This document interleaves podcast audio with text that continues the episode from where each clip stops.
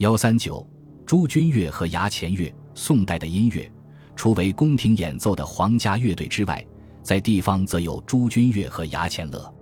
一诸军乐是军队中的军乐队，因兵种不同或驻地不同，所以乐队也不同，这些统称为诸军乐。诸军乐除公军中使用外，有时还参与地方上节日演出，如京师禁军乐队，有时供宫廷所需，有时供京师节日演出。宋代军队分为三大类，主要是禁军和湘军，是国家的正规军，军队人数很多，最多时达一百多万，因此诸军乐的人数也很庞大。诸营军皆有乐工，率五百人得乐工五十元，几乎占军队总数的十分之一。如仁宗时。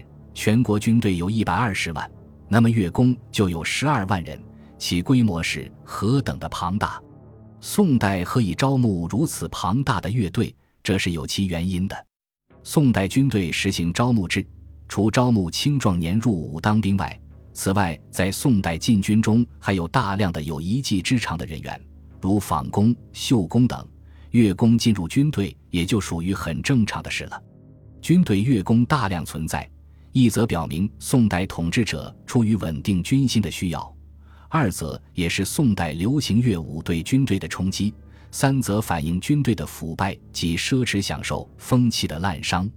二牙前乐，除军中有乐队外，在地方州府也有自办的乐队，这些统称为牙前乐。凡天下郡国皆有牙前乐营，以急功济焉。这里的郡国指州府一级的地方政府。宋代称为衙前，又作衙前。牙前乐的乐工主要是民间专业文艺表演者，他们和其他工匠一样，在官府中是注册登记的，又叫做乐籍。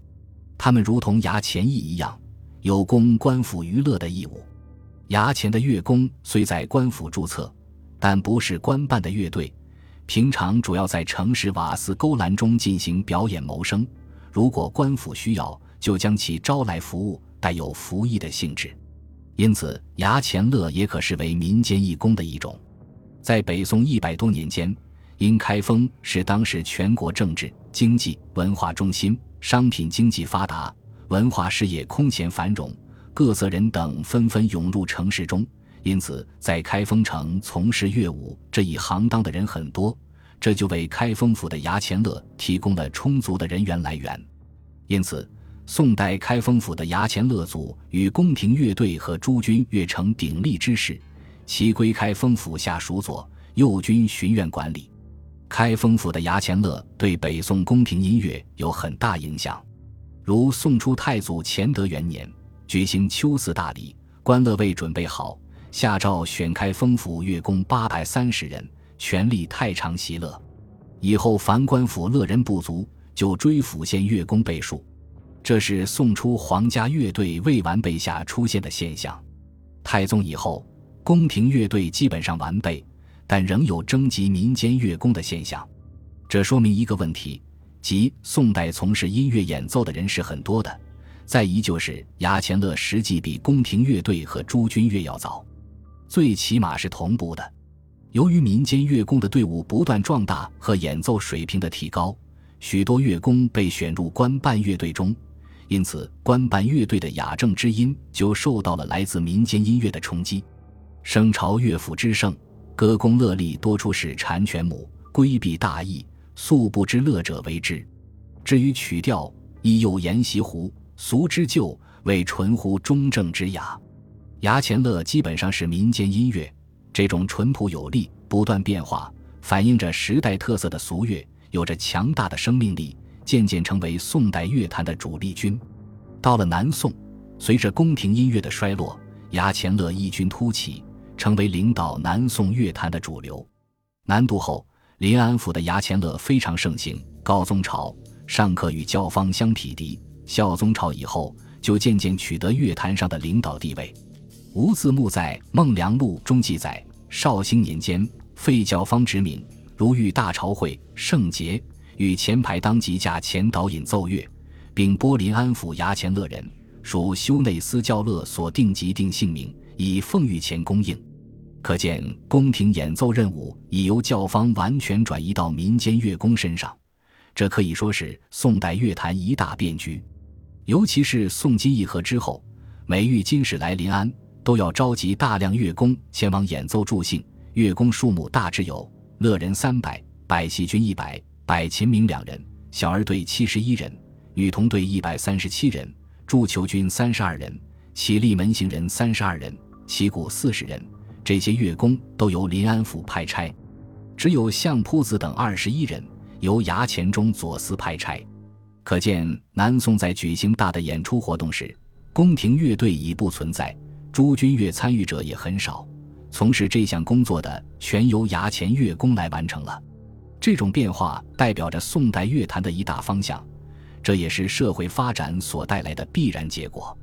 民间乐队陆其人，上面我们所说的宫廷乐队、诸军乐和牙前乐，其作用主要是为统治者服务的。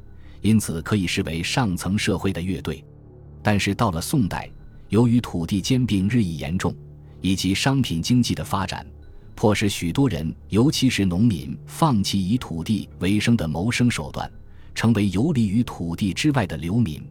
这些人被迫涌入城市中，加入了艺人行列，成为流动的文艺演出队，称为陆旗人。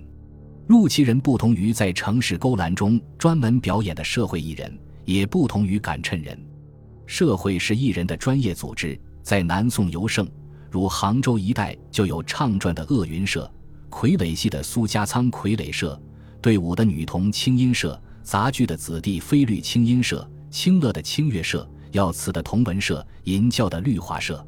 每个社有一人百十人，最多的达到三百多人。他们有自己的组织，有礼规。这些艺人除节期和临时性演出外，大多在瓦舍的勾栏中从事定期的表演，他们可以说是牙前乐的主要征募对象，社会地位稍高一点。赶趁人是进入不了社会里的一些艺人，更不能在勾栏中从事表演，平常只能在茶肆酒楼进行卖艺，以此谋生。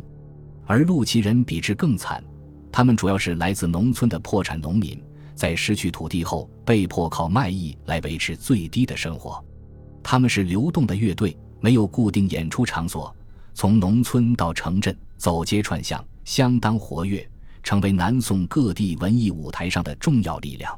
宋人周密在《武林旧事》中记载：“或有陆骑不入勾栏，只在耍闹宽阔之处做场者，谓之打野鹤。